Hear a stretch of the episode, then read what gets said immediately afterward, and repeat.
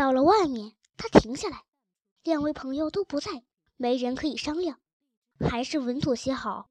以前蛤蟆也从来没有觉得自己得了重病，我可从没听说过他要请律师。如果他没病，医生就会笑他傻，安慰他几句，那当然是好事。哎呀，就跑一趟吧，反正不会花多长时间。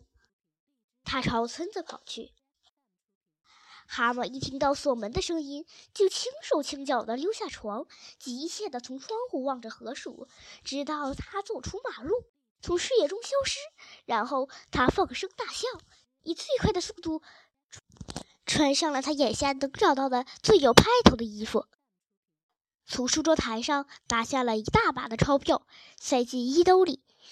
他把窗帘和被单拧在一起系了上来，然后。把这绳子绑在窗户上，爬了下去，然后朝着与河鼠相反的方向，哼着一支快乐的小调，冲出门。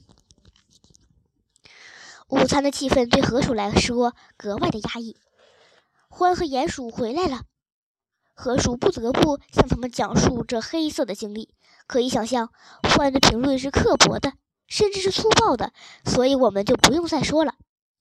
令河鼠伤心的是，鼹鼠也忍不住说了一句：“鼠兄，你可真是聪明一世，糊涂一时，居然被蛤蟆给骗了。”他装的太像了。河鼠垂头丧气：“我看是你太笨了。”獾怒气冲冲的顶了一句：“不过再说几句也于事无补了。我看呐，他随时可能回来，不是被担架抬回来，就是被警察押回来。”此时，蛤蟆已经离家有好几英里远了。他在马路中间欢快地穿行着。刚开始的时候，他怕人追，专挑小道走，田野中穿行，好几次改变了方向。现在他觉得很安全，不会被抓住了。当他唱着得意的颂歌时，整个大自然正在附和。干得真漂亮！他咯咯笑着。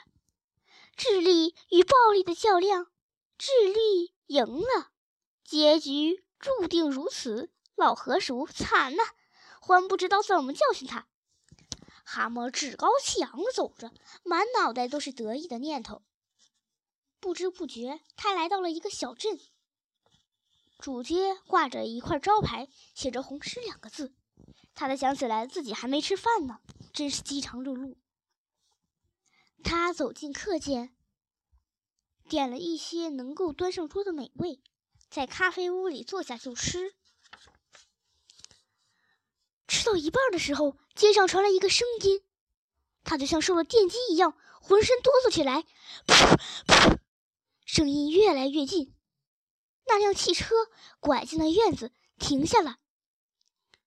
蛤蟆紧紧地拽着桌腿儿，想竭力掩饰自己的激动。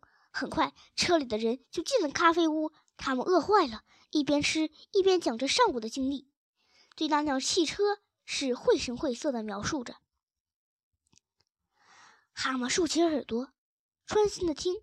后来他实在抵不住诱惑了，溜出了房间，在柜台付了钱，一出门就绕到院子里。我只是去看一眼，他对自己说：“不会有什么事儿的。”我不知道这种车是不是很容易发动呢？一眨眼，他就转起了把手，听到那熟悉的声音，激动直冲脑门他觉得全身都飞起来了，像梦游一样。他拉着杆儿，在院子里兜了一圈，然后冲出拱门。这种力量仿佛在一瞬间就消失了。他开足了马力，汽车一溜烟儿的驶出了街道，上了大马路。他觉得自己变成了从前的蛤蟆，威风的蛤蟆，在车流里横冲直撞。在我看来，法官说这个案子再清楚不过了。怎么才能惩罚这个家伙呢？第一，盗一辆汽车；第二，违章驾驶；第三，藐视乡村的警察。书记员，请你告诉大家。对这些罪，最严厉的刑罚是什么？书记员挠了一下鼻子，嗯，这里面盗窃汽车是最严重的，我也同意。可侮辱警察无疑会遭到最严重的惩罚，也是应该的。也许盗窃罪十二个月，这算轻的。呃，违章驾驶，这是三年，够仁慈的了。侮辱警察十五年，哼，哪怕十分之一，如果我没算错的话，应该是十九年，太棒了。那保险一点，书记员说二十年整吧。真妙，犯人抬起头，站直了。法官们朝蛤蟆扑来。蛤蟆又是尖叫，又是哀求，又是抗议，最后还是被戴上了锁链，拖出了法庭，被扔进了监牢里。